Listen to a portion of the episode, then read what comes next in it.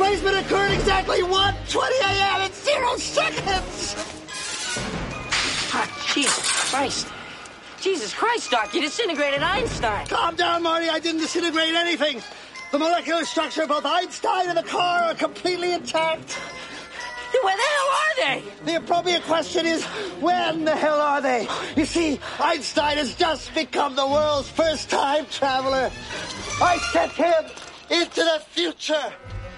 One minute into the future to be exact. And precisely 1.21 a.m. in zero seconds, we shall catch up with him in the time machine. Wait a minute. Wait a minute, Doc. Uh, are you telling me that you built a time machine? Out of a DeLorean? The way I see it, if you're gonna build a time machine into a car, why not do it with some style?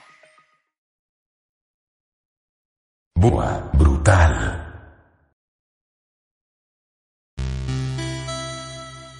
Opa chavalas, opa chavales, esto es Boa Brutal, el programa de los que lanzamos dados de 20, el programa de los que pulsamos X para continuar, el programa de los que siempre hemos querido pues conducir un DeLorean. Eh, una semana más estamos aquí, Abel y yo, pues eh, charlando, ¿no? De un poco de, de gilipolleces.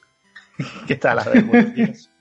Es lo, es lo que hacemos, nos sale bastante bien, ¿no? Pero es lo que hacemos al final. Sí, sí. Eh, hoy es un día especial porque por movidas personales lo cambiamos al sábado. Normalmente transmitimos los martes.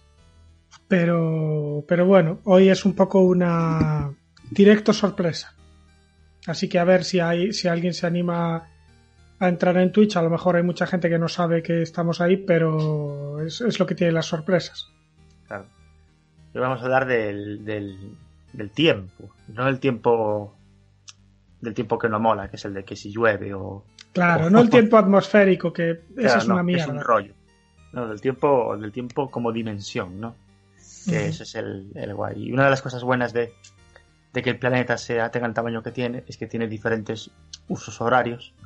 Y entonces, pues a lo mejor en otro, en otro continente es otra hora y a lo mejor nos está escuchando alguien. Sí. Claro, claro. Además, esto, eh, estas ondas se van directas al espacio Claro. y ya que estamos hablando del tiempo, ¿no? Eh, a lo mejor dentro de un millón de años hay una civilización extraterrestre que por, por X razón eh, sintoniza Boa Brutal como la primera eh, emisión de fuera de su planeta que captan y, y, oye, a lo mejor nos convertimos como una especie de no sé, de, de mesías para su civilización o algo así. Claro, tú imagínate dentro de, de millones de eones cuando, cuando yo qué sé, eh, los programas de Megatrix, cuando Megatrix llegue a Alpha Centauri, o el programa este que presentaba Natalia, la de Operación Triunfo. Hostia. Eh, ¿Cómo nos lo vamos a pasar? Pirata, nos lo vamos a... Cuando esto llegue a, a Ganímedes, y, y, y claro, va a ser un bombardeo, porque yo imagino que llegará todo más o menos a la... a- bueno, llegará en orden cronológico, pero va a ser un, va a ser un no parar. Desde, el, desde que empezamos a utilizar la radio y tal, somos, somos localizables cosmológicamente. Claro, a ver, en teoría lo que, lo que decían en, en Contact, eh, tanto la novela como la película, es que, claro, la, primera emisión que se lanzó al espacio fue una, una emisión que, que hicieron los nazis, ¿no? Eh, que recuerdo el, hecho de que en la película reciben el mensaje de vuelta y, y- y lo primero que, que encuentran al, al, al desencriptar el mensaje es una esvástica, ¿no? Mm. Y los tíos flipan, ¿no? Entonces eh, siempre está el típico militar de las pelis yankees que dice, no, los alienígenas son nazis, hay que acabar con ellos. El capitán nuclear. Claro, El típico militar que está en la, en la junta de expertos que le quiere lanzar un misil a todo. Es el efectivamente. personaje más recurrente de estas pelis, el capitán nuclear. Claro, claro. Pues ahí está el típico que dice, no, los, los, los aliens son nazis, ¿no? Entonces, pues, pues se le explica que no, que lo que están haciendo es contestar con lo mismo que nosotros mandamos, ellos que saben de ideologías. Pero Eso- pero para el capitán nuclear eso son eh, Minucias. minucias, claro. Paparruchas, ¿no? Eh, Paparruchas. Lo que hay que hacer es preparar los misiles y apuntarlos hacia hacia donde venga la transmisión porque porque es eso. Era Kung Pao en el que al final, Kung Pao, la, la famosa película paródica de artes marciales, que tenéis que ver sí o sí, en la que al final de todo salía una nave nodriza de, que eran extraterrestres y empezaban a hablar en francés y entonces el proto decía, oh no, son extraterrestres franceses. Era- No me acuerdo, no me acuerdo sí, si sí, era. sí que eran ¿Sí? esa película. Es buenísimo, esto, extraterrestres franceses. Claro, pues esto es lo mismo. Para más ¿no? Sinri, Sinri eran franceses. Claro, claro. Pues esto es lo mismo, o sea, extraterrestres nazis decía, ¿no? Claro, porque eso es lo curioso de, ya que hablábamos del, de- de- del espacio y del tiempo, que, que, eh, las transmisiones aquí en la Tierra son muy fáciles, porque aquí haces un directo en Twitch y vivas en Australia o vivas en China, pues eh, lo puedes ver al mismo tiempo, ¿no? Aunque sea en usos horarios distintos. Pero bueno, el uso horario no tiene nada que ver con el tiempo. Pero eh, eh, cuando la civilización se expanda por la galaxia, si es que llega ese momento y no, y no nos autodestruimos antes. ¿cómo van a hacer para, para estrenar el, el Gran Hermano, no? O por ejemplo, si, si tú vives en, no sé, en Alpha Centauri, por ejemplo, y, y- y claro, y de repente en, en la Tierra están estrenando, eh, no sé, la nueva temporada de Cuéntame, ¿no? Claro. Tú desde Alpha Centauri, esa temporada de Cuéntame no la vas a ver hasta dentro de, no sé, cinco años. No sé a cuántos años luz está Alpha Centauri, pero ponle que está a, a 10 años luz. Pues hasta dentro de 10 años, o sea, los, los que están en Alpha Centauri ahora mismo todavía estarán, estarían viendo el primer gran hermano. Claro. Les estaría llegando todavía, está- están con la broma esta de quién me pone la pierna encima, eh, ¿sabes? Claro. Estarán... eh, Están en tiempos más felices. Claro, claro, claro. Mira, ya empieza a llegar viendo- gente. eh, voy a saludar a los- están viendo los 80 en directo, no como nosotros que los vemos en Netflix. Claro, tío. Ahí paro- parodizados, los están viendo en directo. Y Sí, sí, sí. es que esto, claro, a mí me gusta mucho, eh, por ejemplo, de cuando salió la de Mars en Netflix, me la vi en una tarde. Eh, me fascina, ¿no? Todo el tema del, de que podamos ser una civilización interplanetaria en el tiempo que yo que me quede de, vida. Yo creo, no lo sé porque situaciones como la de ahora pues te hacen plantearte las, las prioridades y está claro que lo primero es que este, que este planeta esté bien es el primer objetivo de nuestra especie. Eh, ¿no? Porque cosas que aquí damos por sentadas como la presión, una presión atmosférica que no nos destruya o unos niveles de metano en el aire que no nos aniquilen en otros planetas pues son son ya un desafío. Total, que Dice- estas cosas las, las Dice sol- desde, perdona, desde el chat. eh, van con un delay de 10 años. Oh, Claro, es que Soul, es que Soul nos está, eh, nos está escuchando desde Alpha Centauri. Entonces vamos con, tenemos un lag de 10 años. claro, para, para Tú sincronizar. imagínate lo que debe ser jugar al Counter Strike un tío de la Tierra y un tío de Alpha Centauri al mismo tiempo, ¿eh? Con un lag de 10 años. Desde que te disparan hasta como que. aquellas partidas de, de, de Civilization de, de multiplayer que se hacían enviándole tu partida por correo electrónico a tu colega y Claro, tienes que esperar a que, claro, a que claro. te contestara. Cada turno, pues tienes que esperar 10 años a que el otro mueva. eh, Oye, esto está guay para civilizaciones que, que ya, por ejemplo, han conseguido vivir para siempre, ¿no? Porque, porque por ejemplo, pues eh, son Claro, capaces de transmitir su conciencia a otros cuerpos. Claro, a, a eso iba. Que Entonces, eso es una, eso es una cosa guay, porque como tienes todo el tiempo del mundo, ¿qué más te da esperar 10 años a un turno del Civilization, no? No, tampoco hay mayor problema. claro, los esperas gustoso, demás. Y eso iba un poco, es que En el momento, viendo, ahora empezamos a ver, eh, yo y mi mujer, la de... Joder, esta, ¿cómo se llama? Away se llama, la serie de Netflix. Ah, sí, la de Hilary Swank. Sí, la de Hilary Swank. Vimos un par de capítulos y a mí todo esto me fascina, pero a mi mujer el espacio como le da, como que le da miedo. ¿no? Claro. Normal, porque es terrorífico. O sea, cuando, cuando ves que el, la- el agujero negro al que le hicimos una foto, este, es, mm, es más grande que nuestro sistema solar, pues te, te acojonas bastante, ¿no? De- y te maravillas a la vez. Y entonces, pues viendo la serie un poco tal, claro, yo le comenté que en el momento en el que llegas a Marte, estás vendidísimo por un millón de razones, ¿no?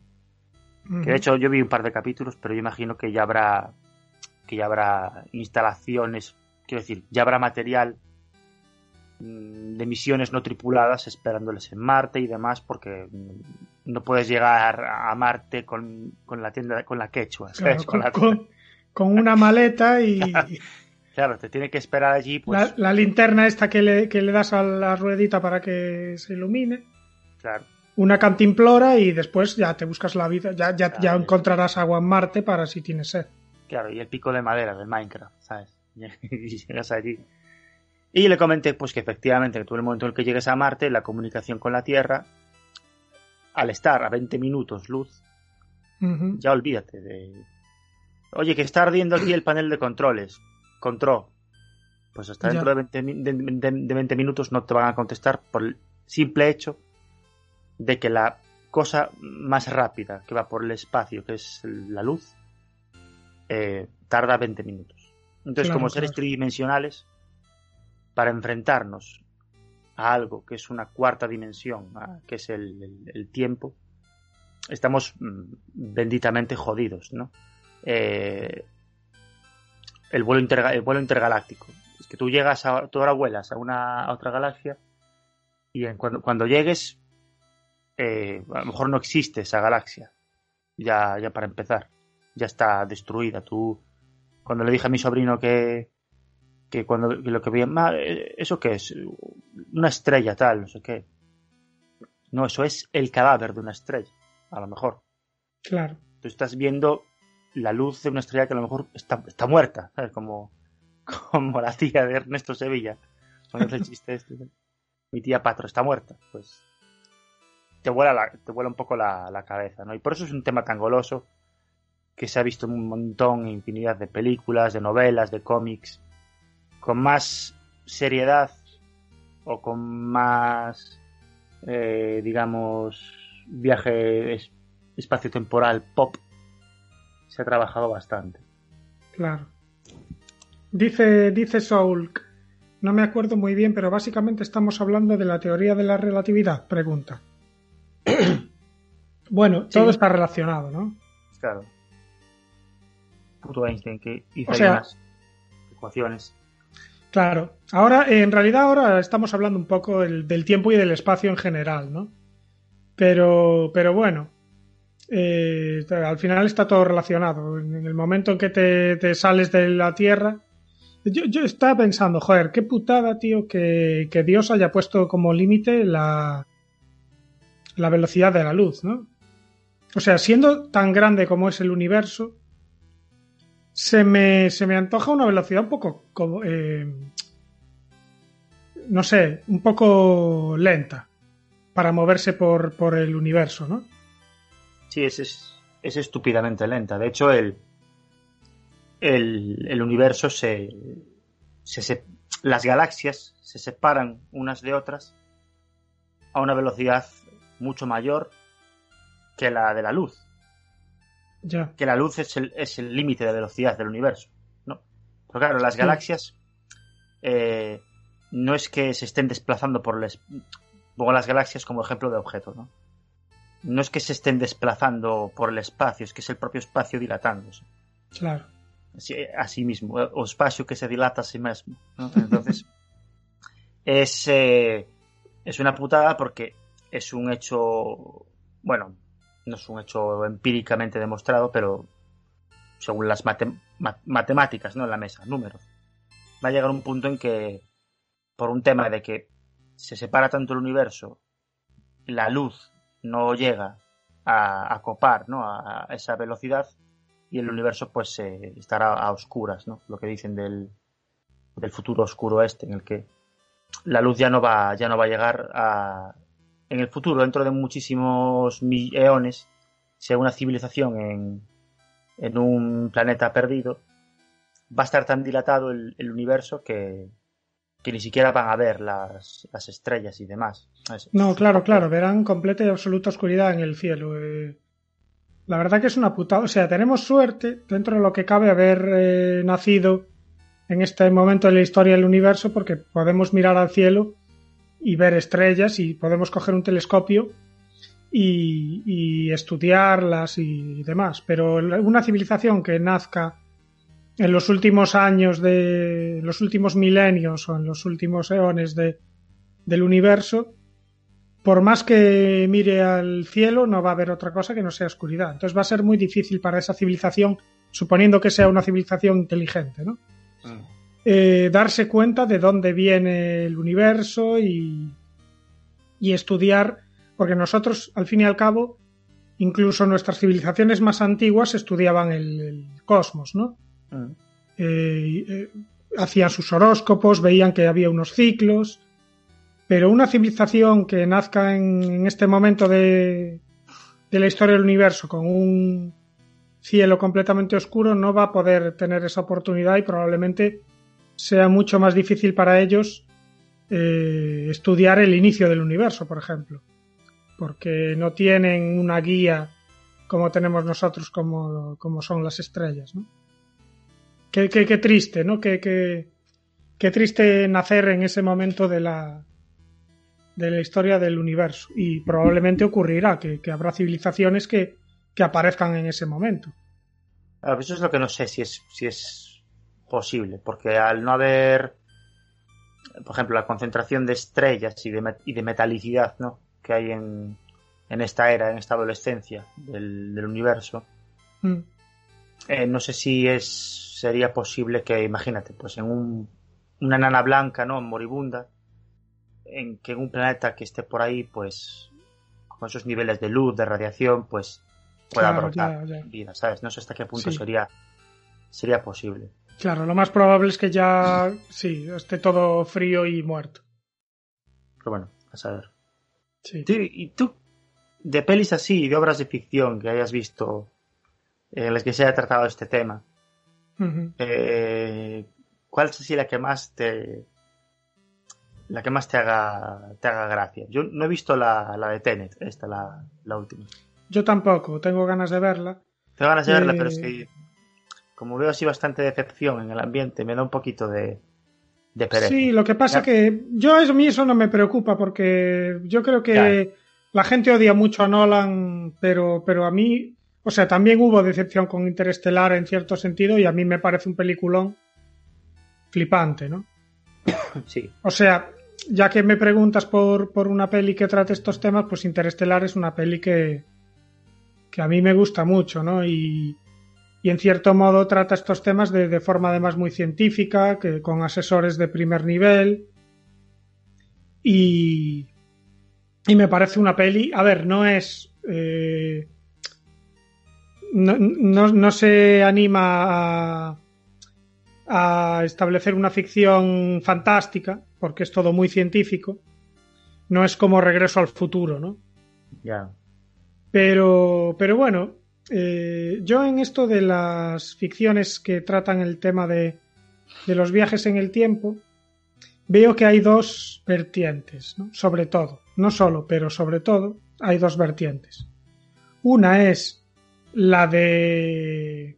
Dice Soul, yo la he visto y sí, bastante decepción. Bueno, yo la veré igual, a ver. Claro, claro. Yo la veré igual. Lo que pasa es que ya cu- cuando, cuando alguien me dice, ¡buah! Tienes que ver Cobra Kai. Ya me da pereza. Y me dice, ¡buah! En absoluto, tienes que ver Tenet. Entonces, ya la pereza es se multiplica. Claro, claro, claro. Pues te decía que hay dos eh, tipos, ¿no?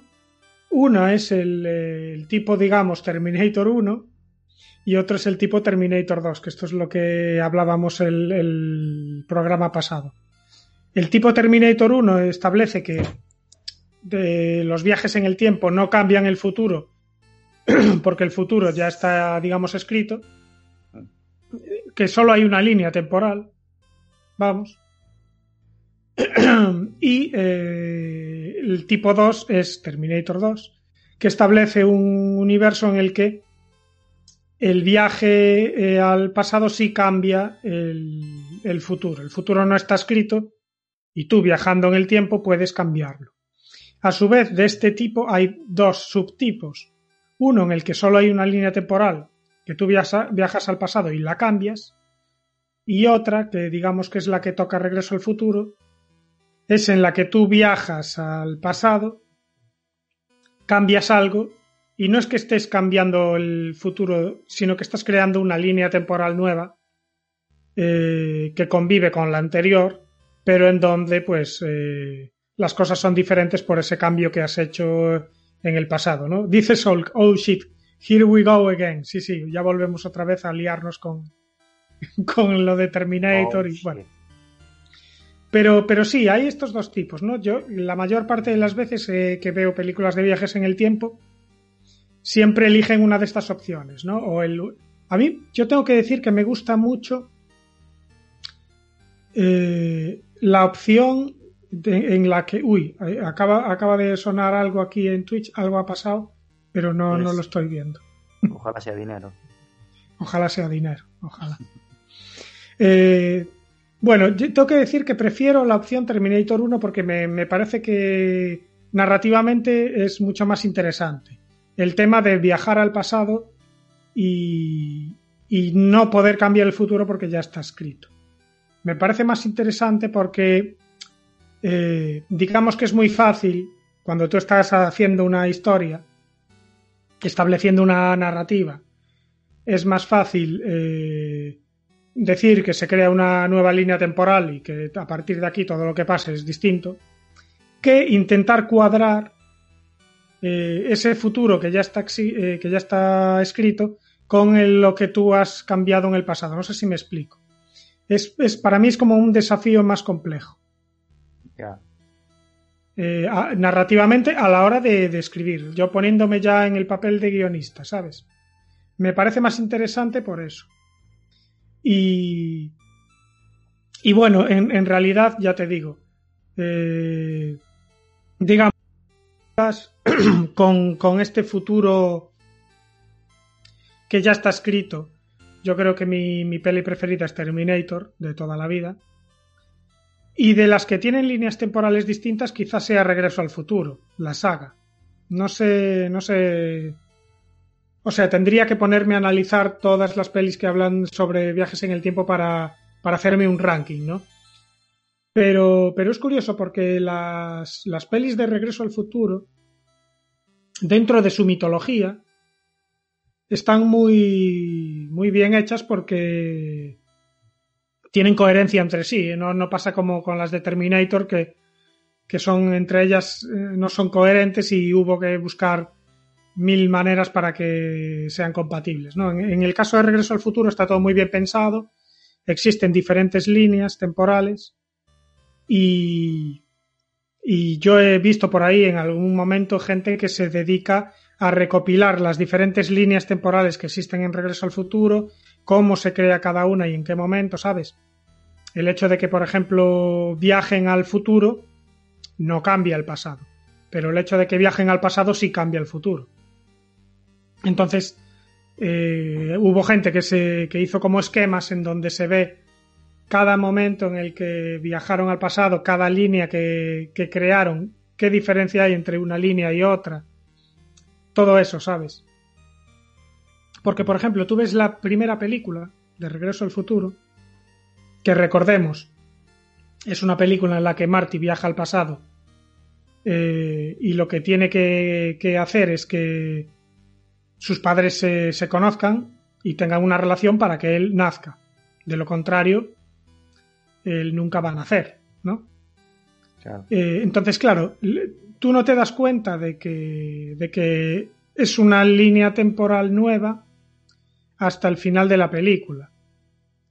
Eh, cuando Marty viaja al... O sea, lo que le dice Doc básicamente es que cualquier eh, cambio que haga en el pasado va a alterar el futuro. Entonces, eh, Marty intenta que sus padres se conozcan para que el futuro sea el mismo, pero ya el hecho de que él haya viajado al pasado ya crea una nueva línea temporal.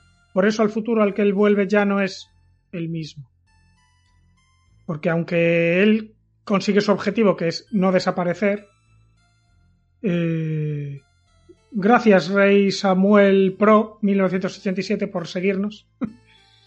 Gracias. Eh, eh, bueno, perdí el hilo. Pero bueno, básicamente es eso, que, que, que, está muy bien establecida la ficción de Regreso al Futuro. Y yo, por ejemplo, cuando la vi, que no sé, igual tenía ocho años, no, no, no me percaté de eso, ¿sabes? Yo solo estaba disfrutando de, de, la peli como, como, como peli. Pero, pero no, me, no me había parado a pensar en las líneas temporales, etcétera. Y tengo muchas ganas de revisionarla, porque hace ya muchos años que no me veo las tres. No sé tú.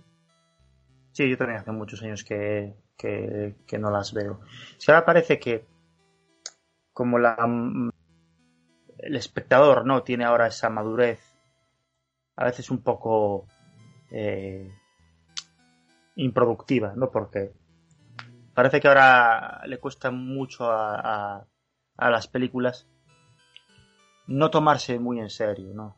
Eh, y todas las películas que tratan este tema pues intentan hacerlo desde un desde un punto de vista pues no como tú comentabas el caso de Interstellar eh, súper uh -huh. super científico y y me faltan películas como las del Caballero Negro ¿no? la que no sé si te acuerdas sí sí el de joder no, nunca me sé su nombre el, bueno el de Bad Cops no el, el compañero de Will Smith que va, va a Camelot. Eh, Martin Lawrence, puede ser. Martin Lawrence, eso. Sí. Llega a Camelot, ¿no? Con su con su remera de los Lakers y y, y, y, y da todo igual. No, decir, me falta me falta este este rollito. Pero bueno, yo de las películas en las que se trata este tema, una que me ha gustado mucho por su por la reflexión que hace es The Arrival, ¿no? En España la titularon eh, La llegada, no sé cómo se titula en Latinoamérica.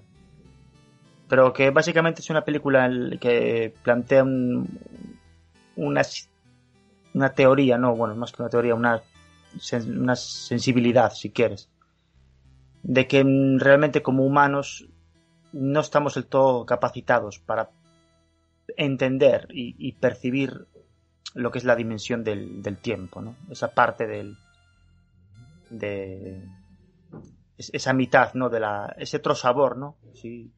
El espacio-tiempo es como estos helados que vienen de, de, chocolate y vainilla, ¿no? Que vienen en una misma tarrina, ¿no? Claro. es así. Pues es como que es como si fuésemos perfectamente capaces de saborear la vainilla, ¿no?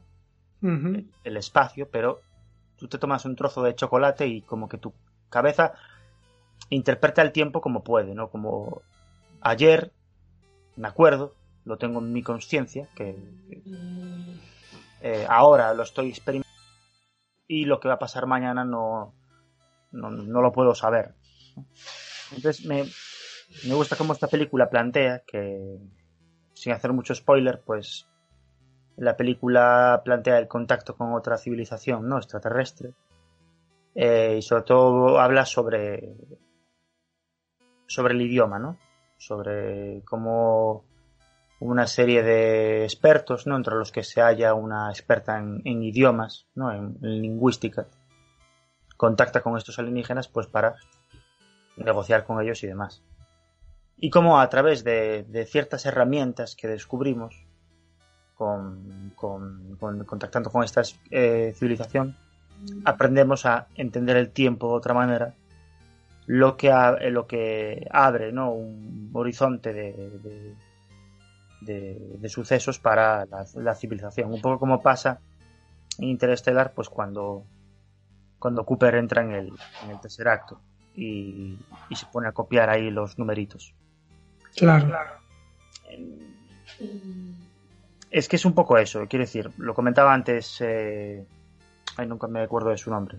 El, que nos está, está en el chat ahora mismo, nos está escuchando. Solk. Lo comentaba Solk de la, de la relatividad. Eh, está claro que con aceleradores de partículas y cronómetros y demás y tal, se ha comprobado que pues en ciertas situaciones de partículas sometidas a una gravedad mucho mayor ¿no? que, que otras, pues ha habido eh, diferencias. O sea, se ha comprobado. La, la dilatación del tiempo se ha comprobado en un laboratorio. Y tú si te pones a viajar a la velocidad de la luz, pues pasan eh, X cosas y tal, ya se sabe. Pero yo creo que realmente no... Nuestra cabeza no, no es capaz de... de No, claro. Y de interpretar todo lo que es el, el, tiempo. En cuanto a lo, lo de si es posible devenir, ¿no? Lo que es pasado, presente y futuro, entra el tema de la de la entropía, ¿sabes? Como que todo se desordena, ¿no? Tú rompes un cristal y puedes romperlo más y romperlo más y romperlo más, pero no puedes desrom- desromperlo, ¿sabes? O sea, es no, o por lo menos no sabemos, ¿no? cómo, cómo se puede Claro. reordenar eso. Eh, y esto me, esto me, me fascina. Yo creo que realmente ahora mismo somos como como niños, ¿no? Bueno, o como pues neandertales, intentando entender el fuego o, o la electricidad. Llegó un punto en que lo entendimos.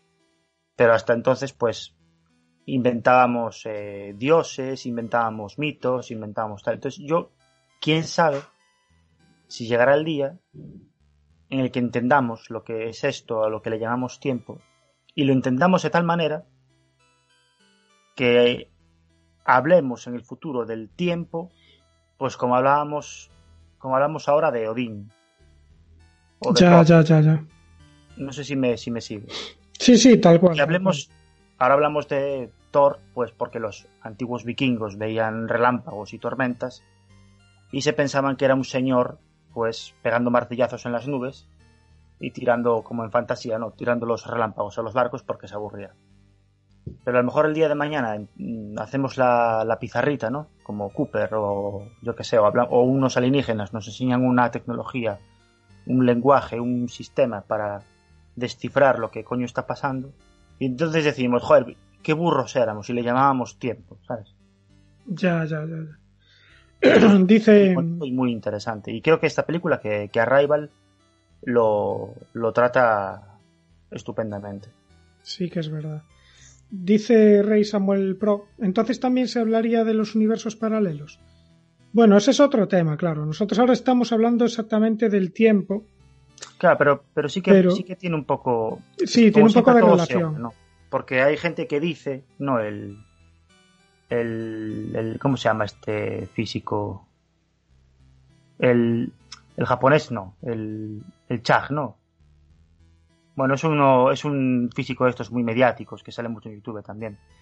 Que él dice que, que todos nuestros pasados, ¿no? Como, como que cada presente, digamos, instantáneo, es como una loncha, ¿no? Una rodaja de, de, de, de nuestra existencia que, que existe de alguna manera en, en nuestro universo.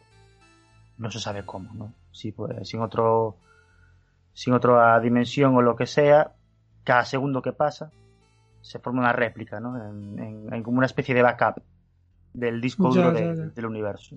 Claro, habría que, habría pensar entonces, habría que pensar entonces por qué nuestra conciencia está precisamente en este en este instante y en este universo en lugar de estar en otro, ¿sabes? Claro. Eh, yo creo que es un poco un mecanismo de defensa natural. Eh, vamos a ver. eh, ha- hablabas de Arrival. Arrival plantea la posibilidad de la existencia de una raza eh, de criaturas que son capaces de percibir no solo el presente, sino todo el tiempo al- a la vez. Exacto. Es decir, eh, nosotros solo somos capaces de percibir el instante presente por nuestra configuración. Probablemente todos los seres vivos de la Tierra tengan el mismo problema. Y yo sospecho que todos los seres de- vivos del universo serán iguales. Sí, yo también. Sospecho que esto es como un, eh, una limitación que tienen los seres vivos. Eh, supongo que para, no sé, para que, mm, digamos, haya una sensación de libre albedrío, ¿no? Eh, lo que plantea Rival es todo lo contrario. Es una raza que es capaz de percibir todos los momentos del, de su existencia a la vez. Entonces están viviendo el presente, pero también están viviendo el pasado y el futuro al mismo momento. ¿no? Por eso la profesora, no me acuerdo el nombre, la protagonista de Arrival, cuando empieza a entender el lenguaje de estos extraterrestres, ella, al comprender este lenguaje, empieza también a percibir el tiempo igual que ellos. Que esta es la parte, digamos, un poco fantástica de la, De la película, ¿no? El hecho de que tú, al estudiar y comprender un lenguaje, empieces a percibir el tiempo de manera distinta, ya me parece la repanocha. Pero bueno, eh, no hay problema, entras en esta ficción y, y, y es curioso porque hay un momento de la película, tú, te, tú lo recordarás, esto no es un gran spoiler, en el que eh, la protagonista necesita una respuesta a, a cierto acertijo, digamos, para, para continuar, y esa respuesta se la da ella misma desde el futuro. sí. ¿Se acuerda? ¿Se acuerda? Se acuerda O- del futuro, Sí, claro. Se acuerda que en el futuro alguien le dice al oído la respuesta de ese, de ese enigma, y entonces ella desde el pasado dice, ah, amigo, es este pan, y, y- y resuelve el acertijo. Gracias a eso, a que una persona se lo dice en el futuro. Entonces digamos que ella, como está viviendo el futuro al mismo tiempo, es capaz en el pasado de resolver este problema. Claro, eh, para nuestra mente es muy complicado intentar pensar eh, eh, en vivir el- el- la vida de esa forma, ¿no? Porque claro, tú piensas, nosotros tenemos una sensación, lo que decía antes, de libre albedrío, porque no conocemos el futuro. Claro. Nosotros si supiéramos que en el futuro nos vamos a arruinar con este negocio, probablemente en el presente no empezaríamos con ese negocio. Claro. Sí, crea una paradoja de que lo que va a ocurrir, lo que va a ocurrir en el futuro altera tu presente, lo cual altera, altera tu futuro. Claro, claro. Por eso digo, paradoja. por eso digo que probablemente lo- los, los seres vivos no sean capaces de percibir el futuro por esa razón, porque se produciría esa paradoja, ¿no? Eh, esto lo que, lo que dicen los extraterrestres de Arrival es que como digamos que ellos están viviendo todo a la vez, los errores los están cometiendo al mismo tiempo que, que sus consecuencias. Entonces, no sé, es muy difícil de, de entender, ¿no? Porque de hecho los extraterrestres llegan a la Tierra eh, con la intención de, de cumplir una misión que ellos en cierto modo saben que se va a cumplir Claro. pero aún así eh, hacen todo lo posible porque se cumpla. Pero ellos en el futuro están viviendo que efectivamente esa misión se cumplió. Por eso digo que es muy complicado. Sería, sería muy complicado vivir todo esto a la vez, porque es lo que te digo. Yo que sé, ¿para qué nos vamos a enamorar de esa chica si nos va a romper el corazón? Pues eh, no nos queda otra que hacerlo. Si somos estas criaturas, no nos queda otra que hacerlo, pero para nosotros como seres humanos es muy difícil pensar así. Claro, es que la ciencia a la hora de hablar de, de consciencia y hablar, y hablar del futuro está en, en pañales totalmente. ¿no? Eh, y por eso pues eh, podemos hablar, y por eso podemos nosotros, que somos dos gilipollas, a hablar de este tema, ¿no? Porque si nos, Claro. claro, si nos Sin tener hablar- puta idea, ¿sabes? Claro, sin tener ni puta idea porque ellos tampoco la tienen. Entonces, pues por eso mola hablar de este tema. Porque si nos ponemos a hablar de termodinámica o de, o de coches, pues eh, hay gente que sabe mucho de coches. No, pero, Claro. pero este tema precisamente es como todo un poco eh, fantástico y, y- y me gusta mucho lo que, lo que comentabas. Claro, la- la película está en Arrival utilizan lo del lenguaje, ¿no? Porque la gente que sabe muchos lenguajes, muchos idiomas, dice que es muy bonito, ¿no? Como cuando aprendes, pues, por ejemplo, japonés, Sí. te vuelves un poco japonés, ¿no? Eh, Claro. como que los mecanismos, bueno, al fin y al cabo, pues un lenguaje es una herramienta para ver la realidad. O sea, el japonés tiene codifica la realidad que le rodea, la expresa y la codifica en su cerebro con palabras en japonés, con mecanismos gramaticales japoneses, con metáforas en japonés. Entonces, pues comentaban, por ejemplo, el hecho de que Finlandia, al parecer, es uno de los países con, con menos brecha salarial entre hombres y mujeres, con menos eh, machismo, con menos sexismo, ¿no? Con que no tienen, digamos, este problema, pues que es tan, digamos, recalcitrante, ¿no? En países, pues, por ejemplo, de habla, de habla latina, ¿no? Pues italianos o, países hispanoparlantes. Y sorpresa o no, creo que en el finlandés no existe el género en el idioma. No, no existe esto, esto tiene vagina y esto tiene pene. No, no existe cesta y cesto. ¿Sabes? No existe eh, poeta y poetisa. ¿Sabes? Hay una, hay una palabra para definir las cosas y es neutra. ¿no? Y puede tener que ver, sí, claro que sí. Puede tener que ver que los japoneses sean tan ordenados con el hecho de que su idioma sea también tan estructurado, tan, tan minimalista, tan puro, su forma de ver las cosas sean tan minimalista, tan pura, pues obviamente. Puede tener que ver que, Sí. que los hispanohablantes seamos tan pasionales, tan, yo que sé, tan románticos, teniendo en cuenta que nuestro idioma es así, pues claro que sí. Entonces, la, la reflexión bonita de esa película es que, de hecho, no sé si te acuerdas, pero los, eh, el idioma de estas, la escritura de estas criaturas era circular en todo momento, porque es como ven ellos la, la realidad, no el tiempo, no lo ven como una línea, lo ven como una, como una circunferencia. Pero claro, aquí es donde ya pues entra la, la parte fantástica y bonita de, de la película. Efectivamente. Sí, para mí fue eh, una de las mejores pelis de ciencia ficción que vi en los últimos años y, y además eh, el director, el Villeneuve, eh, para mí es, es uno de los de los más recientes maestros en el género, ¿no? Mm. Eh, a mí, por ejemplo, me encantó la, la segunda parte de Blade Runner que hizo este hombre. Y, ¿eh? sí, sí, sí. Y para mí, vamos, lo bordó. Me encantó, me encantó la película. Y bueno, y el resto de pelis que tiene son muy buenas. eh, la de Sicario, la de. eh, ¿Cómo se llamaba esta? No, no recuerdo ahora. Pris- Prisioneros, creo que se llamaba una con Hugh Jackman, que también está muy bien. Bueno, en fin, eh, es un tío que, que, bueno, y ahora está haciendo la, eh, la de Dune, la Mm, adaptación de la novela, que a ver qué tal. Pero bueno, sí, Arrival, un peliculón. Eh, y hablando así un poco de películas sobre viajes en el tiempo, yo quiero hablar de una que es, uff, la vi tres o cuatro veces, no recuerdo, y todavía no la entiendo. Eh, creo que necesitaría verla una quinta vez con los comentarios del director para entenderla y aún así me costaría. No sé si te suena una peli que se llama Primer.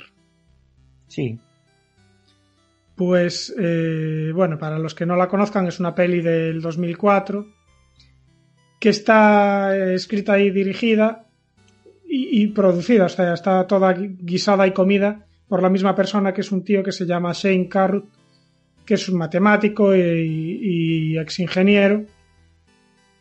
Y el tío con un presupuesto de 7.000 pavos se, se hizo una peli de ciencia ficción que, que, bueno, que se hizo de culto, ¿no? Y, y es curioso porque la película no, no tiene un despliegue eh, de efectos especiales, ni tampoco tiene eh, unos escenarios tremendos, ni, ni unas localizaciones súper elaboradas. Es muy minimalista en cuanto a los escenarios, a los personajes, que son pocos. Pero, pero es, o sea, da que pensar muchísimo porque lo que el tipo plantea con esta peli es eh, un grupo de, de, ingenieros que en su tiempo libre eh, trabajan en un garaje eh, construyendo una máquina del, del tiempo, ¿no? Que, que, que en realidad pasa como, como suele pasar muchas veces. Ellos en realidad lo que están haciendo es una máquina que, que reduce el peso de un objeto. O sea, ¿no? no tiene nada que ver con, con, con lo que consiguen al final, pero el, eh, aunque el dispositivo funciona a la perfección, tiene el efecto secundario de que eh, los objetos que están dentro de la máquina viajan en el tiempo. Eh, entonces, claro, ellos hacen varios experimentos, tal, y, y en un momento dado deciden hacer un prototipo eh, de un tamaño tal que ellos mismos puedan entrar dentro para, para viajar al día anterior, ¿no? Y bueno, uno de ellos lo hace, ¿no? Construye la máquina, la usa para viajar al día anterior y le revela los detalles al, a su compañero. Entonces, entre los dos hacen una máquina adicional que, que como la manera en la que funcionan estas máquinas eh, es la siguiente. Ellos eh, crean la máquina que a ellos les llaman cajas, la, las máquinas. Es una cajita. Y la función que tiene es que transporta al usuario atrás en el tiempo al momento en que la máquina fue encendida, a una velocidad temporal eh, real, o sea, en tiempo real. Es decir, eh, tú, tú en, enciendes la, la máquina eh, y la apagas y antes de que se detenga completamente entras y permaneces la cantidad de tiempo que pasó desde que fue activada. Es un poco lioso esto. ¿eh? Sí, que estás seis horas, imagínate, en la máquina. Claro. Y después sales en el momento en que fue encendida, ¿no? Ver, Entonces, seis horas. Claro, tú la dejas, tú la dejas encendida un día. Te vas a hacer tu vida. Eh, yo qué sé, te compras un cupón, miras a, de la 11, miras el premio que salió y después cuando se acabe el día Vas a la máquina y antes de apagarla te metes dentro y esperas otro día en tiempo real. Entonces, cuando termina ese día, sales de la máquina y aparecerás en el momento en que la encendiste el día anterior. No sé si me explico. Sí, sí, es una movida. Hay un... Si entráis en, en la página web de Primer, en la Wikipedia, hay un esquemita muy, muy bonito que lo explica súper Sí. bien. Está Dice Soul, y si entras sin apagarla, pues la verdad que no lo sé. Bueno, ahí Supongo- ya Supongo que no funciona bien o no, no tengo ni idea, pero quieres ver el universo arder. claro. Sí, a ver, supongo que si entras sin apagarla, pues estarás. eh, acaba- acabarás pues en. Claro, Mientras, mientras nadie. Claro. te pierdes Eh, en No, no lo sé, no lo sé, la verdad. Pero el caso es que eh, la peli, una vez que consigues entender cómo funciona la máquina, más o menos tienes pillado un buen porcentaje de la peli. Pero el problema es que eh, los, los tipos, los protagonistas, empiezan a usar la máquina para aprovecharse de, del mercado de valores, ¿no? Para vender acciones y, y hacerse millonarios. Pero con el tiempo se van volviendo más atrevidos y empiezan a hacer experimentos con, con sus propias vidas, ¿no? Eh, entonces, eh, la, la película empieza a liarse cuando se dan cuenta de que uno de los personajes empieza a usar la, la caja en secreto para viajar por razones que ellos no se dan cuenta. Sufre un colapso, eh, en plan y entra en coma.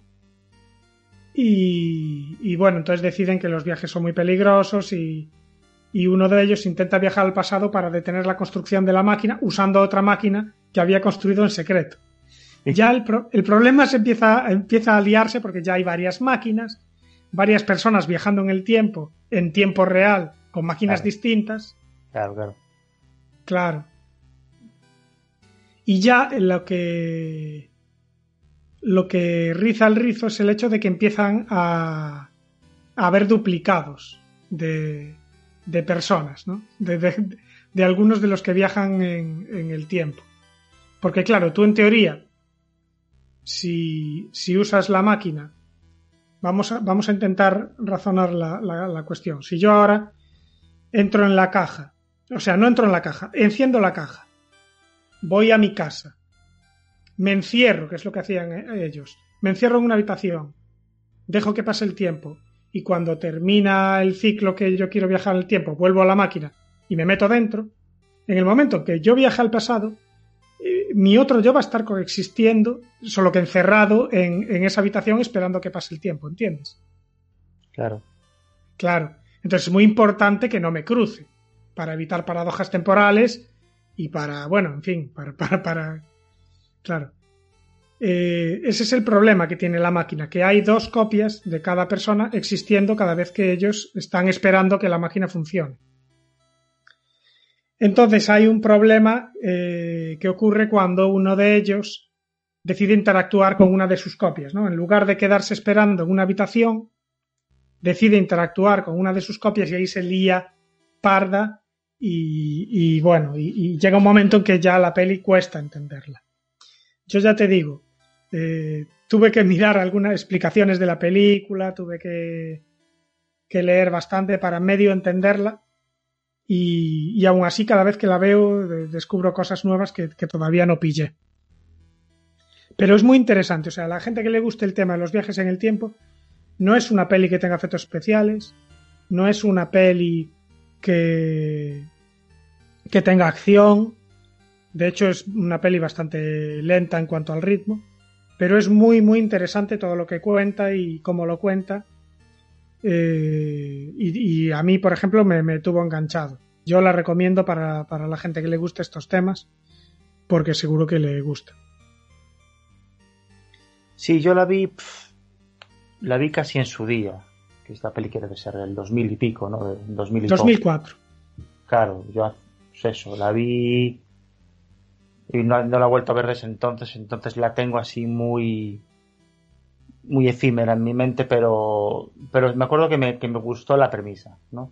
Así que después, claro, es que es un poco lo que pasa con estas películas, que si te, si te las tomas con este tema, si te lo tomas poco en serio, no como hace Regreso al Futuro, no como hace pues Terminator 2 si quieres, eh, pues oye, tiene unas reglas que están ahí, que son fantasía y, y, ya está.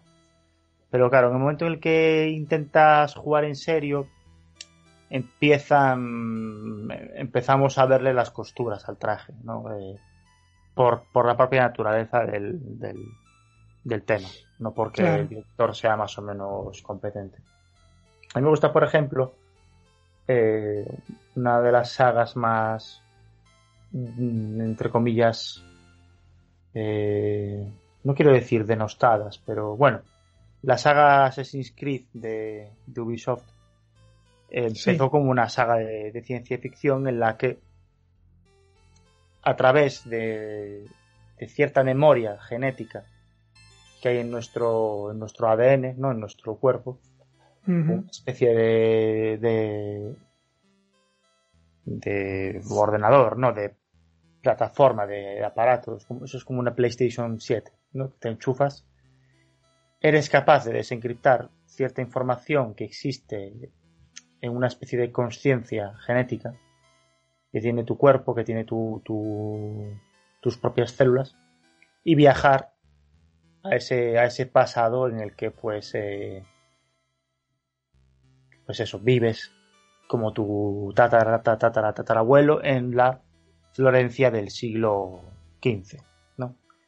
Eh, me gusta mucho cómo lo cómo lo defienden cómo lo defienden ahí es fantasía también pero es algo totalmente totalmente pues que es viable no sí. no claro aquí no hay ningún tipo de desplazamiento en el tiempo.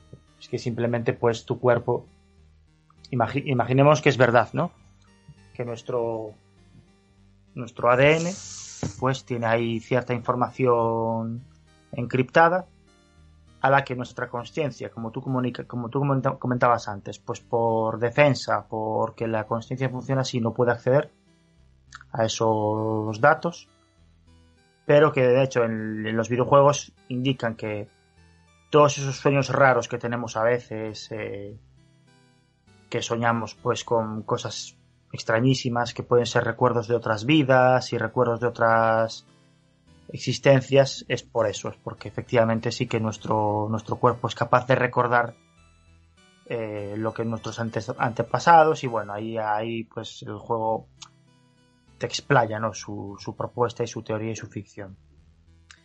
Y, y, me gusta cómo está cómo está planteado.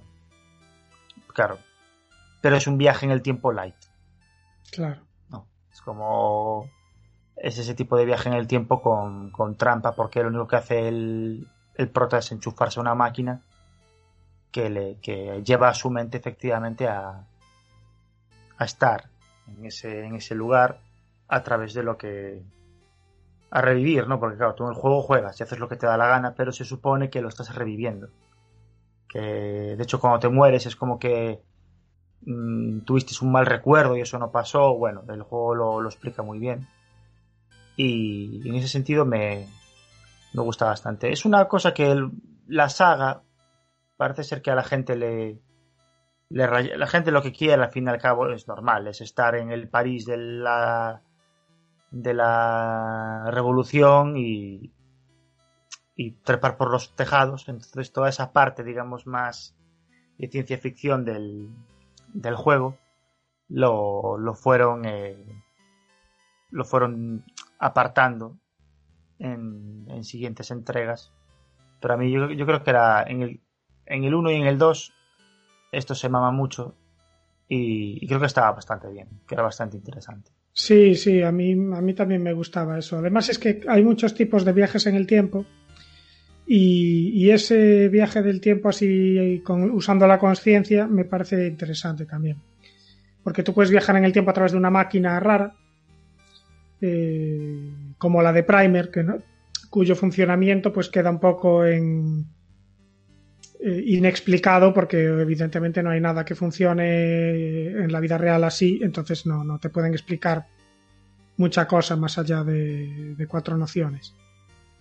Pero en realidad ya existe, en teoría, maneras de viajar por lo menos al futuro. O sea, eh, tú te... O sea, todavía no tenemos la, la tecnología, ¿no? Dice, dice Soulk, lo gracioso será cuando los humanos sepamos viajar en el tiempo si lo conseguimos y haya videojuegos, series, programas pensados para gente que viaje en el tiempo. Sí, a ver, eso, eso pensando en positivo, pero en realidad, mira, yo me acuerdo, por ejemplo, de la peli Looper, ¿la viste? La de la de Bruce Willis y el y el Gordon Levitt este. Creo que no la vi, ¿eh? Creo que o sea, sé tengo la portada de esa película en la mente, la estoy viendo con el título y tal, pero no, no la he llegado a ver. Bueno, pues eh, lo que plantea es que existen los viajes en el tiempo, pero están prohibidos. Eh, de todas formas, hay gente de, de, organizaciones criminales que utiliza los viajes en el tiempo para matar a gente en el pasado que les va a joder, pero que todavía no les ha jodido, ¿no? Sí. Digamos que lo, lo utilizan para cambiar el futuro y que esa persona no, los, no les joda. Mm.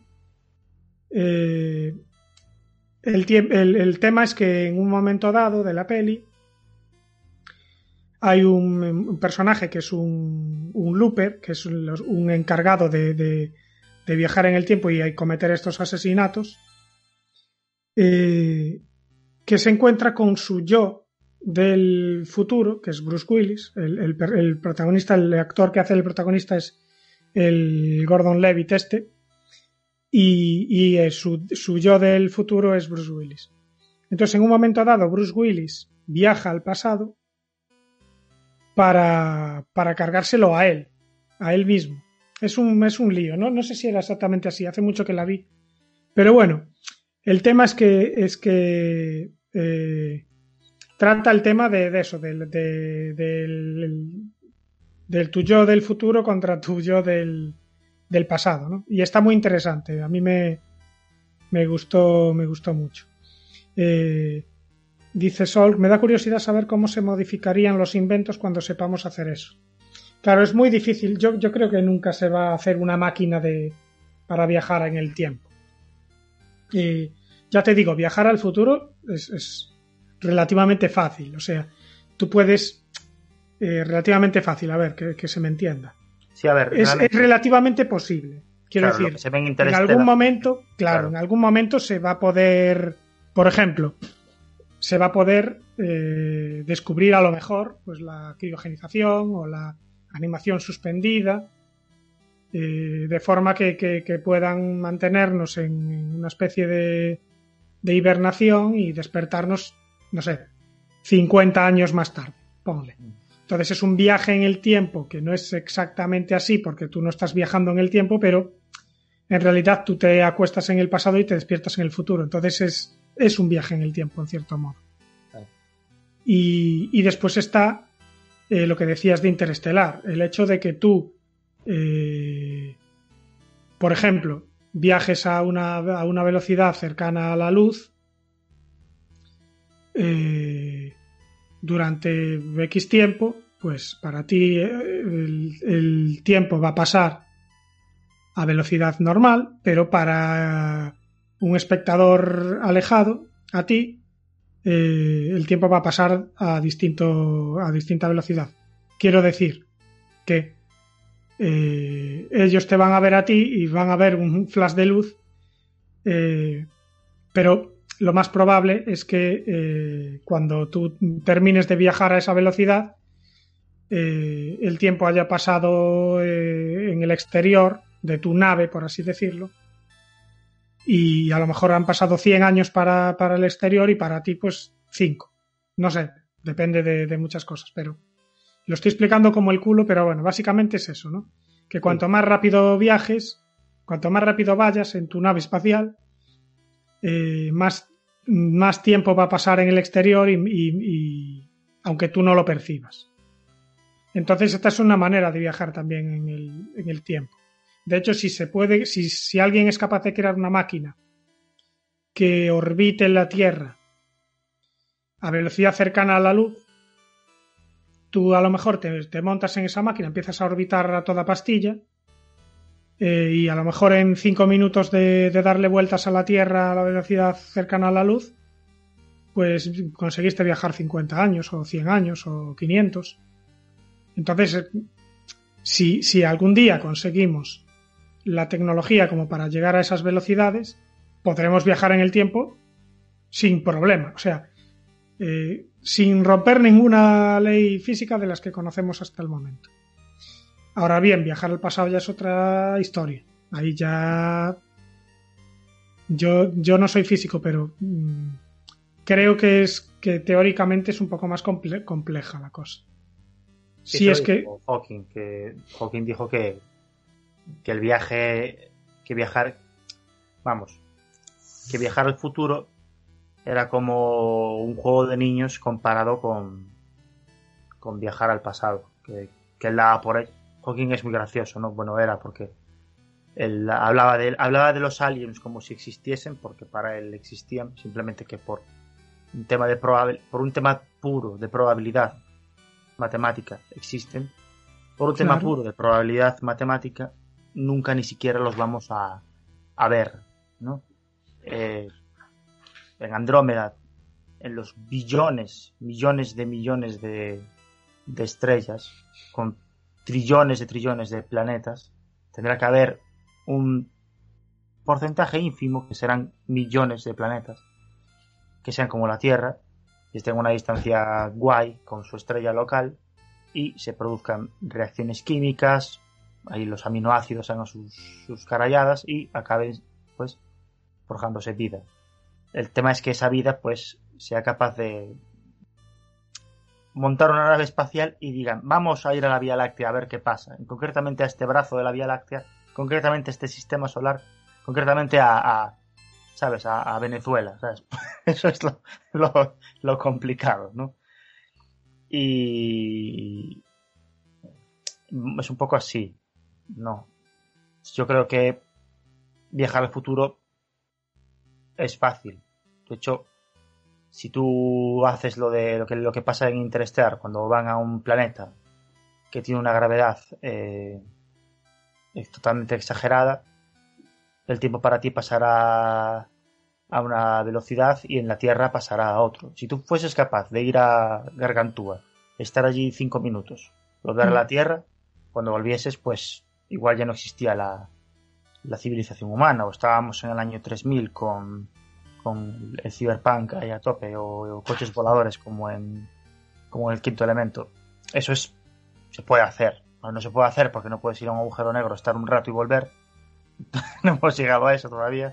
Pero, pero es. Se puede hacer. Otra cosa es lo que dices tú.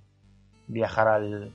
Que tu, que tu yo consciente acceda a otro plano de la existencia y tu, y tu conciencia que existe, en teoría, en, el, en, en, como en la papelera de reciclaje o en el el backup este que hace Windows con, con, con imágenes de tu sistema operativo, ¿sabes? Con copias de seguridad. Que puedas, ¿sabes? Eso ya, pues, ahí es donde te explota la cabeza. Claro. Bueno, de hecho, eh, probablemente haya gente en el planeta Tierra y en nuestra actualidad que ha viajado en el tiempo y que no lo sepa. Por ejemplo, se me ocurre, un piloto eh, comercial de, una aerolínea cualquiera. Por, eh, por, por, la velocidad a la que se ha movido a lo largo de su vida, que es mucho más alta por estadística que la media del resto de personas, esa velocidad media a la que se ha movido a lo largo de su vida seguramente ha hecho que se haya desplazado una millonésima parte de, un segundo en el tiempo hacia el futuro. Pero obviamente él no es consciente. O Fernando Alonso, cuando, cuando hace una carrera, ¿no? Y, se mueve en el circuito a 300 kilómetros por hora durante X minutos. Bueno, pues eso probablemente haya hecho que se haya desplazado en el futuro pues una millonésima parte de un segundo también. O sea, es, es ínfimo ese desplazamiento, es, es inapreciable, pero lo, lo, ha hecho. Sí, eh, el reloj. De las velocidades que va un, un, astronauta de la estación espacial, por ejemplo, el reloj de un astronauta se, se retrasa. Claro. Con, con, con respecto a un a una persona que esté pues en Perú o en Nueva York. Se retrasa aparte bastante. Déjame que lo busque. mira, 28 microsegundos al día. Eh, joder, se nota, ¿eh? Que es que, que esto al año son segundos, ¿eh? Sí, sí. eh, mira, eh, son. Es la una menos cuarto casi. Bueno, ha llegado el momento del sorteo. Eh, sí, eh, tú no lo sabes porque, porque todavía vives en el pasado. Ah, Pero en el programa, en el siguiente Boa Brutal, voy a, voy a hacer un sorteo. Voy a decir un número de cuatro cifras eh, en el próximo Boa Brutal. Y la persona que viaje en el tiempo a este Boa Brutal del pasado y me diga ese número de cuatro cifras, pues se lleva un lote de cómics de Abel Alves, totalmente gratis, que yo le envío a su casa, pero además corriendo con todos los gastos. Entonces, vamos a... Claro, vamos a dejar un par de minutos porque en el futuro voy a decir que es a la una menos cuarto del día 3 de octubre.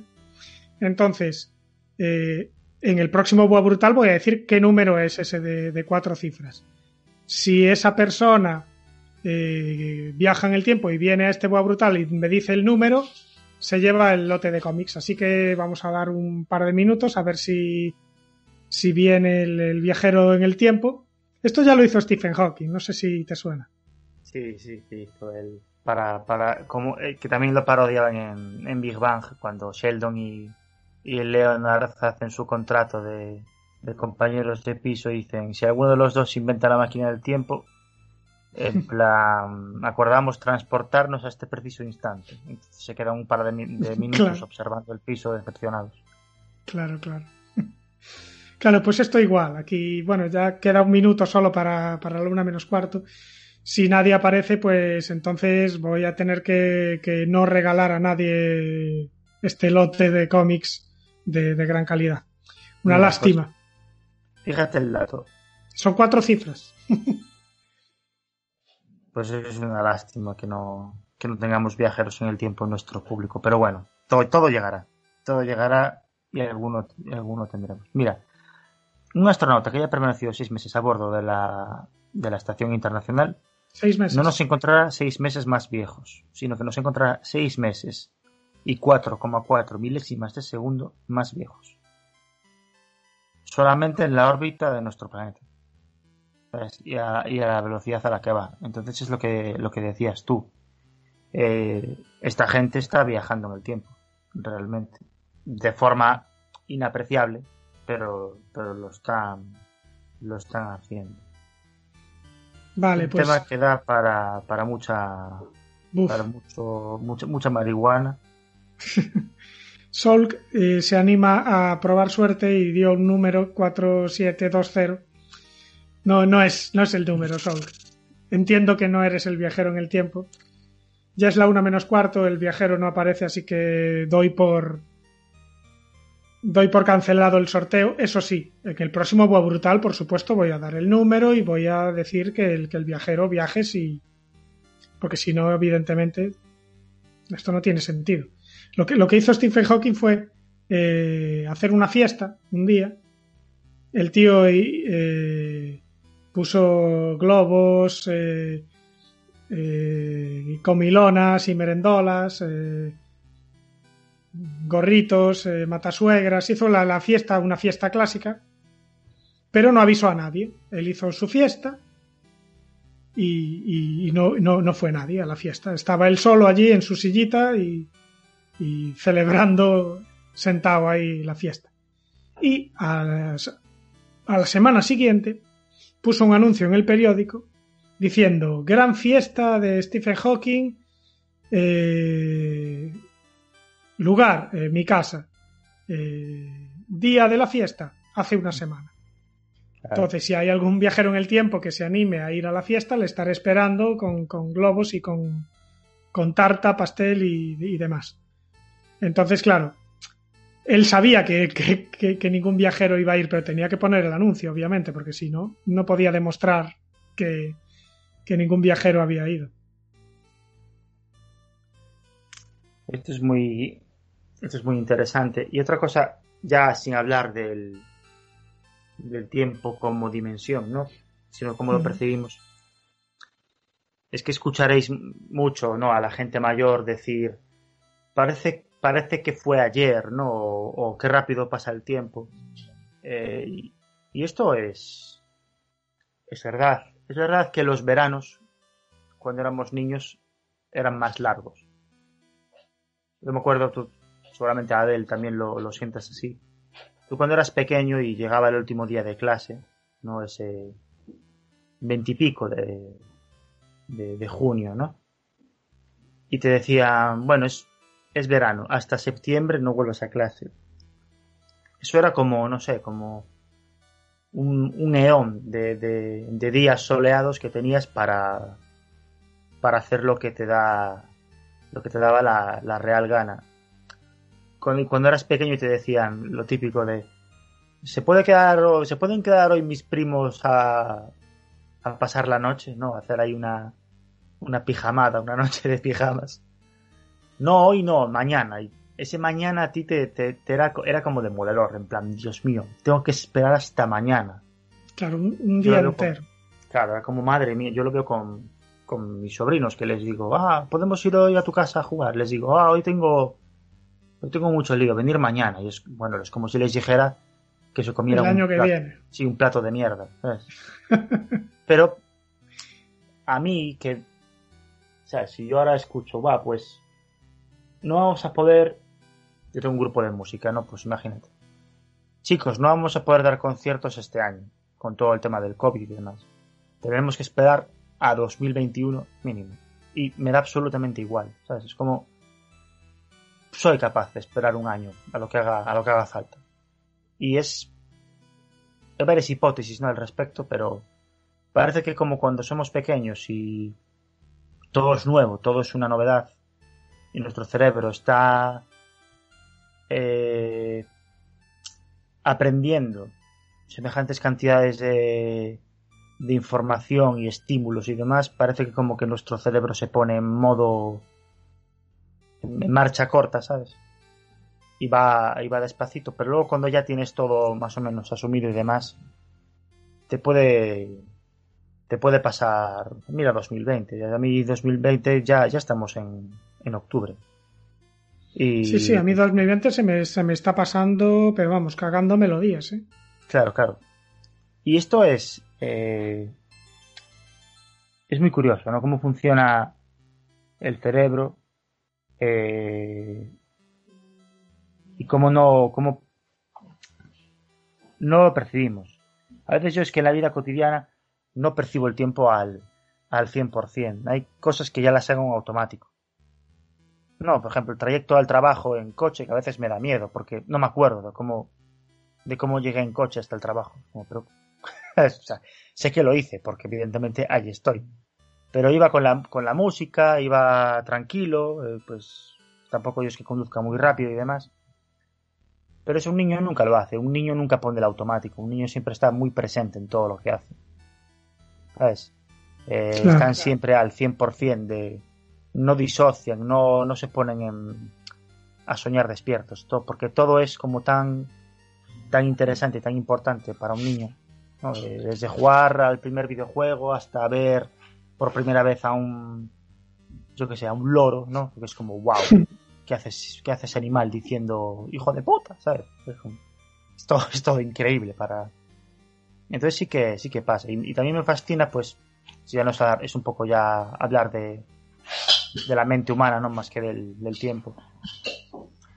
Pero la facilidad que tiene ¿no? la gente mayor, mayor para acordarse de, ah, corría el año 1982. Yo llevaba un suéter naranja, que dices tú, pero si es que yo no me acuerdo de...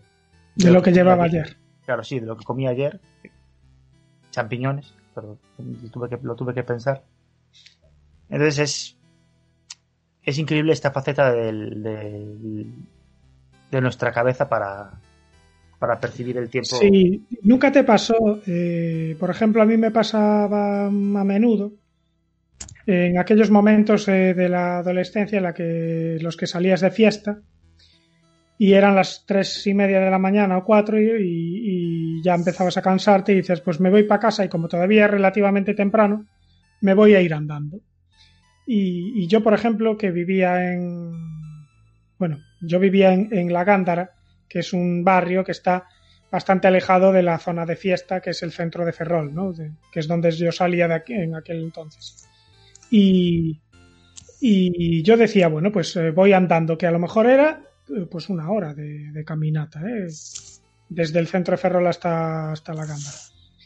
Y, y, y de repente pues, era consciente del momento de salir y del momento de llegar. Pero de todo el trayecto es como que me pasaba... eh, e- eso sí que era como un viaje en el tiempo, ¿no? Es Claro. como que ponía el cerebro en, En suspender, sí. en suspenderse. Yo, yo iba eh, caminando ahí en plan con la borrachera todavía un poco encima y tal. Y, y poco a poco, pues, pues iba llegando a casa y de repente me veía a mí mismo metiendo la llave en, en la puerta, pero pensando, eh, ¿cómo he llegado yo hasta aquí? ¿Sabes? Sí. Eso Sí, es también un- un- una cosa curiosa de, de- de- de cómo percibimos el tiempo, ¿no?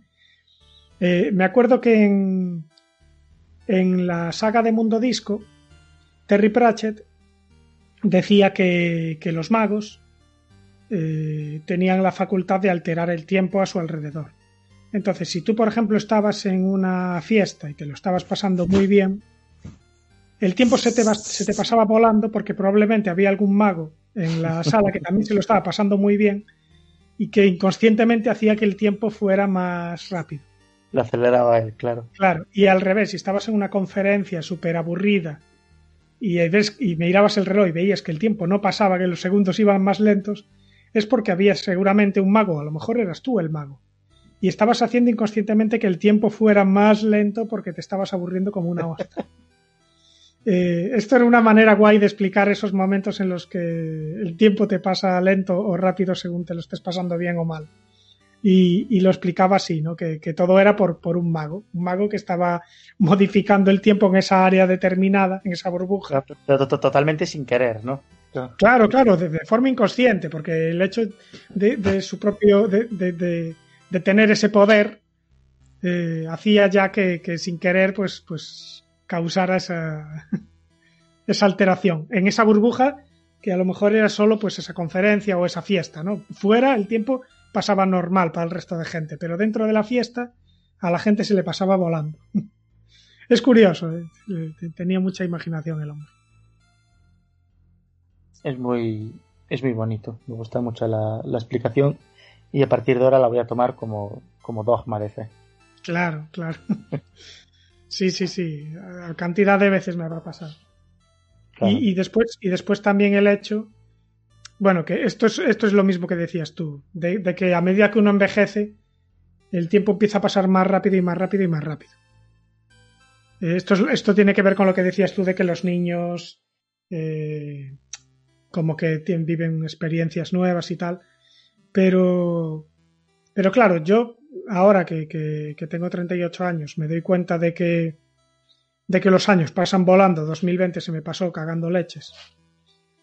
Y, y me pregunto, para un anciano, ¿cómo, cómo percibirá el paso de los, de los años eh, dentro de una rutina, ¿no? Porque eh, también nosotros tenemos eh, ciertos ciclos que hacen que el tiempo pase distinto, porque tenemos, eh, vamos a trabajar, tenemos nuestras vacaciones, eh, tenemos nuestras actividades de ocio los fines de semana, pero hay personas mayores que muchas veces tienen, desde que se jubilan, la misma rutina todos los días. Mm.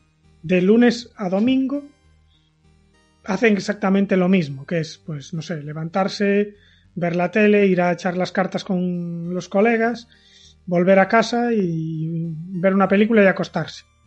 Eso durante años y años y años, eh, siguiendo la misma rutina. Yo creo que esa rutina también hace que el tiempo te pase más eh, de, forma distinta, ¿no? Eh, porque es lo que te digo, nosotros como te, que llega julio, llega agosto y sabemos que vienen las vacaciones de verano, entonces la mente te cambia. Sí todo, es totalmente cierto lo que dices. Yo, me puedo contar una situación personal. Eh, yo ahora mismo estoy en un, estoy trabajando en un, puesto de trabajo que a nivel eh, no tiene nada que ver con lo que he hecho de forma tradicional, ¿no? Eh, digamos que he cambiado de, campo 100% y la, la, situación es que estoy todos los días pues haciendo cosas nuevas. Eh, sin ir más lejos, pues el otro día conduje una camioneta cargada hasta la presa de Leume, ¿no? Pues nunca había conducido un camión, eh, bueno, no es un camión de gran tonelaje, es un camión pequeño, y menos pues por, por una ruta de carretera que es casi, que es casi de rally, ¿no? Esta experiencia que fue un desafío, eh, se me hizo eterno.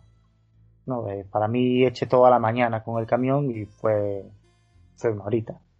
Eh, y para mí, pues, me da la sensación de que ya llevo un tiempo en este trabajo, bueno, apenas llevo dos semanas, porque todos los días es como, buf, ¿sabes? Que lo que he hecho hoy, madre mía, ¿sabes? Mm, cambio y cuando mi cerebro está acostumbrado a algo, de repente me enseñan una cosa nueva y, y es un poco estresante, pero también es como te conecta muchísimo con, lo que está pasando en ese momento. Te, atornilla los pies a la tierra y te hace pasar, pues, como que el tiempo pase más despacio, como que seas más consciente de cada trozo de tiempo. Pero, claro. por el contrario, eh, hubo una época en la que, pues, estaba yo un poco regular, quería que el tiempo pasara rápido, porque, pues, eh, bueno, mi mujer se había ido a navegar eh, unos meses y yo pues la echaba de menos y quería volver con ella, ¿no? Entonces, como no se había inventado la máquina en el tiempo, me inventé yo una máquina del tiempo que consistía en eh, jugar al Fallout 4 y beber cerveza eh, de forma abusiva y sistemática. y eso puso mi cerebro en un modo eh, letargo, en un modo ahorro de energía y cuando me di cuenta pues ya faltaba poco para que para que para que llegase. Claro. Sí, sí, sí. Eh, es verdad, es verdad que, toda nuestra rutina nos altera la percepción del tiempo totalmente, totalmente.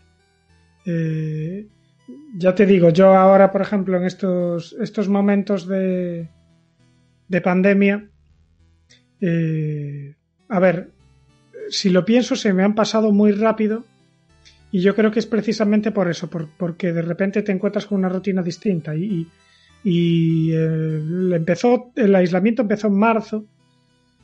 Eh, yo todavía no he vuelto a trabajar desde entonces. Ahora en octubre supongo que volveré a trabajar. Y, de marzo a octubre es prácticamente todo el año que se, que se fue. Mm.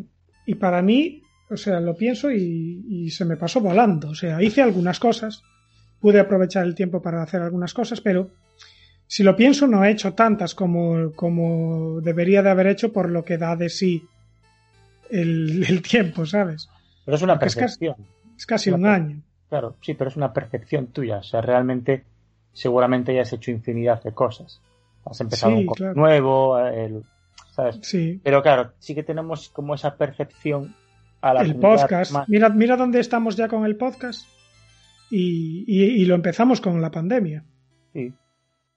Eh, o sea, es tremendo, tremendo. Yo a veces me pregunto, ¿sabes esta? Creo que es una raza de polillas, no estoy seguro. Hay unos insectos que viven un día.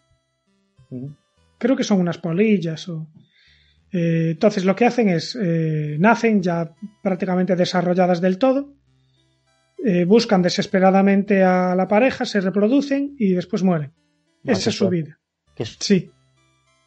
Claro, entonces yo pienso, ¿cómo de intensa tiene que ser todas las experiencias que vive esa polilla cuya vida es de eso, de 24 horas? Para, para dices, oh, las moscas sin ir más lejos. No sé cuánto dura una mosca, pero también debe durar días o por ahí más o menos. Pero bueno, esta polilla creo que tiene el récord de los insectos, que creo que son 24 horas o algo menos. Y claro, si nosotros, eh, o sea, una criatura que viva miles de millones de años, eh, probablemente eso lo reflejaba Tolkien con los Ents, que los Ents vivían tantos miles de años que, que para ellos todas las actividades eh, o sea, eran... Eh, o sea, se, realizaban de forma pausada y tranquila, porque no había prisa. Y no había prisa porque tienes toda la vida por delante. Porque lo que estaba diciendo es que si la gente vive eternamente, que, a lo mejor deja de vivir las experiencias de forma tan intensa y tan extrema y se vuelven unos siesos. Bueno, eso, claro, los vampiros y los elfos siempre los representamos así, precisamente por eso, pero esto me, hace pensar en los perretes, ¿no? Y por qué es tan importante jugar con, ellos. Porque un día que tú no hagas nada, en todo el día, ¿no? Un día que tú estés viendo Netflix sin hacer nada y te aburras, pues para ti a lo mejor no, no significa nada, pero un día entero de, de inactividad para un perro le puede hacer daño, ¿no? Hay perros que. Claro, es como para nosotros una semana tiraos viendo la tele. Claro, claro. Hay perros que están. perros y gatos, no animales. Eh, hay que jugar con ellos. Por favor, jugar con vuestros animales, quererlos y, darles mucha atención porque ellos viven a un ritmo muy. Mucho más rápido que nosotros. Y, y yo entiendo que en, su, en sus cabecitas lo que para ellos es lo que tú has dicho, ¿no? Eh, se hacen adultos en un año, ¿no? Prácticamente. Entonces, un año que para ti es nada, o sea, 2020, fíjate, pues para un perro es toda su infancia. Y para un gato es toda su infancia. Entonces, como que el tiempo tiene otra otro ciclo distinto para, para ellos. Pero sí, me, ha gustado lo de, Bueno, pues oye, me, da, me da un poco de pena que no haya venido el viajero en el tiempo a reclamar el premio. Bueno. Temo que no haya sido a lo mejor lo suficientemente jugoso el premio. Pero, pero bueno. Eh, de todas formas, en el próximo programa voy a hacer el llamamiento, porque si no todo esto no tiene sentido. Claro. Pero bueno, eso será en el próximo programa. Me hubiera encantado que hubiera sucedido, ¿sabes? Pues es que, es que hubiese- llega a suceder. Porque además lo tengo aquí apuntado el número. O apareciese sea, una no- persona, introdujese el número, acertase y entonces tú, tu cabeza pues implosionase y te acordases de que hablaste con el viajero en el futuro y te dijese, oye, haz un Bueno. sorteo, que quiero tus cómics, y ahí entras el, la Claro, paradoja claro. absoluta. Claro, claro. Dice Soul, nah, es que se habrá estropeado la TARDIS y se le habrá pasado. Claro. Sí, a ver, yo supongo que andará mil cosas el, viajero temporal y bueno, por unos cómics tampoco se va a venir aquí a la una menos cuarto a, a, meterse en el Twitch. Pero bueno, en cualquier caso, muy buen programa, eh, muy interesante. Hablar de estas cosas siempre es interesante. No tenemos puta idea, siempre hablamos desde la ignorancia, pero es divertido. El próximo día, el próximo día hablaremos de.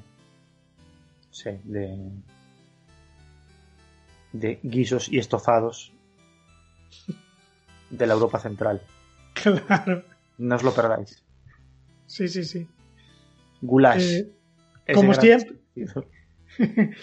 Ahora, ahora es cuando la gente ya deja de, de seguirnos. O sea, O sea, Y haces un, haces un, un poll, ¿no? Una encuesta. Goulash versus ragut. claro. ¿Cuál es tu guiso centroeuropeo favorito? Y voy a pasar esto una fiesta. Dice Sol que además menuda hora, la una menos cuarto es la hora del bocadillo para los viajeros del tiempo. Es verdad. Bueno, no, no tuve eso en cuenta. En fin, pues, pues otro programa más que, que sobrevivimos a, Mm, a la hecatombe y, y- sí. Otra y a la semana pandemia. que le, ganemos, que le ganamos el pulso a la muerte. Y nada, mandaros un abrazo a todos. Vamos a recordar que si la gente quiere proponer temas, puede hacerlo o bien durante nuestros directos en Twitch, que normalmente son los martes noche. Intentaremos que a partir de ahora sigan siendo los martes noche, pero por circunstancias pueden ser otros días, no, no pasa nada. A veces puede haber buena brutal sorpresa, así que estad atentos. Y eh, estos temas, eso, podéis proponerlos tanto en, en Twitch como en Instagram, que es la red que más utilizamos, o también mandarnos un mail a buabrutal.gmail.com. Aquí veis en este cartelito, y los que nos estáis escuchando no lo veis, así que lo voy a decir, que eh, nuestros programas están en iVoox, en iTunes, en Spotify o en YouTube, donde ahora también podéis verme la cara. Y Bueno. próximamente a lo mejor podéis ver también la de Sergio. Hoy mi cara no estaba en su mejor momento.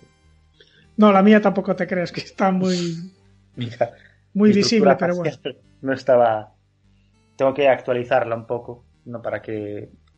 Twitch, o sea, el algoritmo de Twitch me, me canceló la cara, ¿no? Me dijo, no, claro. no, no pasé. Cara el- cancelada. Claro, cancelada. Bueno, Twitch le informa de que su cara ha sido cancelada. cancelada. Para recuperar su cara, por favor, acceda a la página web. La tiene Jeff Bezos en su casa, mi cara. Claro, tiene como, como el cuarto este de, de, de- de Juego de Tronos, que, que tenía todas las caras esas de... Es el dios de las caras. Eh, claro, que, te- que- donde iba Arya a entrenar, pues, pues ahí tiene también Bezos también una, una sala con todas las caras de la gente a la que les ha cancelado la cara. Por feos, por putos feos. Claro, claro. Bezos tiene lo que sea los cojones y ya está. Bueno, A mí me que, que hiciese, que, hiciese estupideces muy grandes, ¿no? Como, como, por ejemplo, comprar un país, ¿no? claro. Que ahora comprase, pues, no sé, Andorra. Y O- le o pusiese que- un nombre estúpido. ¿sabes? O que comprase, yo que sé, que comprase todas las pizzas del mundo, ¿sabes? En plan, y a partir de ahora las pizzas son mías. Son mías. Todas, Todas. pero to- todas las pizzas del mundo. Claro, claro. las- Y, que- y si, y si tú te haces, si tú te haces una pizza en, en tu casa, te viene la policía de las pizzas Claro, claro. y te la requisa. realmente lo puede. O sea, lo, lo triste. Tiene dinero para hacerlo. Claro, estamos, estamos entrando en otro, en otro programa de Boa Brutal sin darnos cuenta. Pero me gustaría mucho que lo hiciera. que hiciera eso, en plan, pues me voy a comprar todas las pizzas del mundo. Claro. Y a su vez Son voy a, 10 voy a comprar eh, la palabra pizza. ¿no? Esto no se puede hacer, pero supongamos que puedas comprar los derechos de la palabra pizza, que a partir de ahora, pues, eh, no, tú no puedas. eh, Puede comprar una infraestructura jurídica, puede, puede activar un mecanismo claro. Claro, para que sea posible comprar la palabra pizza, la palabra tomate, la palabra gorgonzola, puede, o sea, puede llegar a hacer eso. Y acto seguido, comprarse todas las pizzas. Joder. Puede, o sea, él, él si quiere, puede.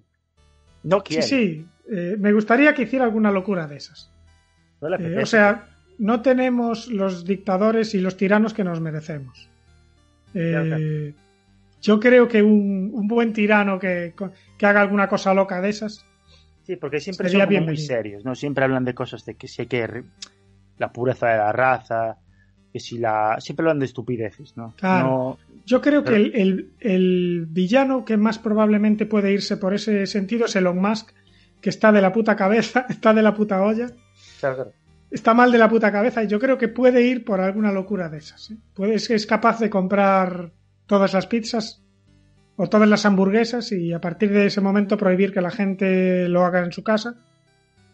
Eh, ojalá, ojalá llegue ese, ese día en que algo tan loco ocurra. Pero mientras, pues tendremos que conformarnos con los tiranos que tenemos, que son eh, sí. mucho más sosos, pero que nos joden la vida igualmente. Bueno, pues nada, Abel, ahora sí. Tengo que ir a hacer la, la comida y esas cosas. Un Muy abrazo. bien. Pues muchos besos a todos y nos vemos en el próximo programa. Claro que sí. Venga, chao, chao. Abrazo, chao, chao.